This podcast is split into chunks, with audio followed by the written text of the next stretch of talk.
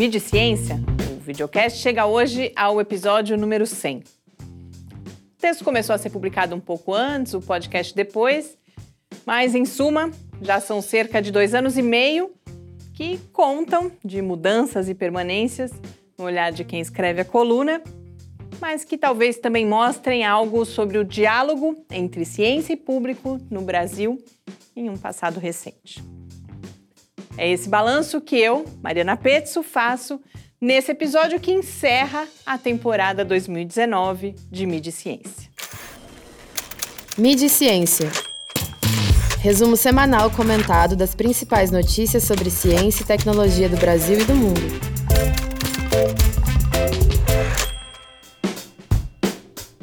Dois anos e meio é pouquíssimo tempo se a gente pensar na história da ciência e da tecnologia no Brasil.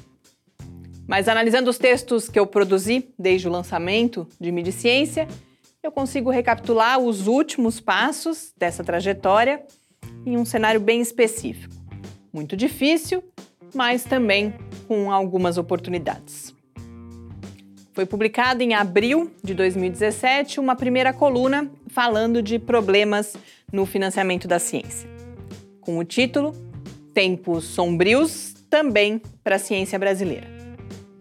Naquele momento, a gente ainda não tinha ideia do tamanho do buraco em que estava caindo.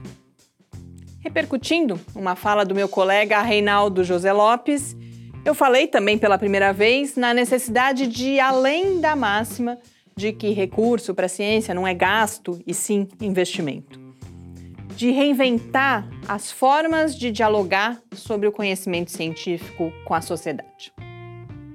Desde então, multiplicaram-se as edições sobre ataques à ciência, e não só em termos de orçamento, mas também ao próprio conhecimento especializado. Um quadro que ainda não parou de se agravar. A crise, portanto, ficou igual, ou pior, só se agravou. Mas, por outro lado, temos sem dúvida avanços no esforço coletivo da comunidade científica e de divulgadores em se aproximar do público. Também foi no ano inaugural da coluna que eu falei pela primeira vez na crise de desinformação. E mais especificamente em fake news e na relevância da educação para as mídias no contexto que se avizinhava no final de 2017, das eleições presidenciais. Hoje a gente sabe o resultado e, diante desse resultado, ganha espaço no Brasil, felizmente, o discurso que defende a importância de falar de comunicação na educação. E aparecem as primeiras iniciativas práticas. Mas, tanto no que diz respeito ao diálogo entre ciência e público, quanto em relação à educação para as mídias, eu venho defendendo e continuo preocupada que esse momento agudo nos impeça de enxergar a complexidade das nossas tarefas. E assim que a pressa e a angústia nos levem a soluções não só ineficazes, mas que podem inclusive agravar a crise no longo prazo. Eu falo, de um lado, do foco exagerado nas aplicações do conhecimento científico, que pode cair no utilitarismo, entre outros problemas. E destaco também que as notícias falsas são só a ponta de um iceberg e que uma relação saudável e crítica com a mídia exige um discernimento muito mais sofisticado que aquele entre supostas verdade e mentira.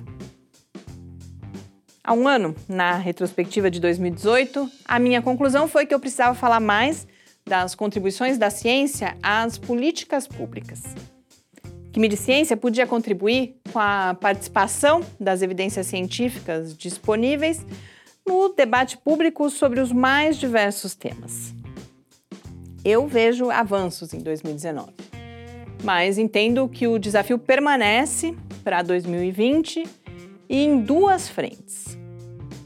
A resistência aos movimentos de questionamento do conhecimento, que infelizmente continuam crescendo, mas também de combate a um cientificismo que, além de não contribuir em nada para a superação da polarização que tanto vem nos agredindo, em algumas manifestações esconde, sob o manto da suposta neutralidade científica, os piores interesses. Um outro desafio, eu reitero, está no extremo oposto da relação entre a aplicação da ciência, a sua relação com a sociedade e aspectos mais internos. Eu falo em tratarmos de ciência básica, de aspectos teóricos, epistemológicos, conceitos, de debates éticos, métodos, também de questões relacionadas ao funcionamento da comunidade científica, para não sucumbir ao encanto da aplicação, a chamada mitologia dos resultados.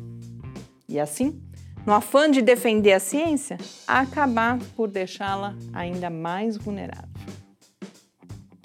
Parece, portanto, que há motivos para voltar no ano que vem e eu espero reencontrá-los por aqui. Eu agradeço a quem acompanhou a coluna ao longo desse ano, também toda a equipe responsável pela produção. Agradeço quem ajudou na divulgação e as pessoas que compartilharam com a gente impressões, elogios, críticas e sugestões. A minha motivação é saber que existe alguém aí do outro lado e que de alguma forma a gente está conversando. Boas leituras e até 2020. Mídia Ciência, uma realização do Laboratório Aberto de Interatividade Lábio Fiscar.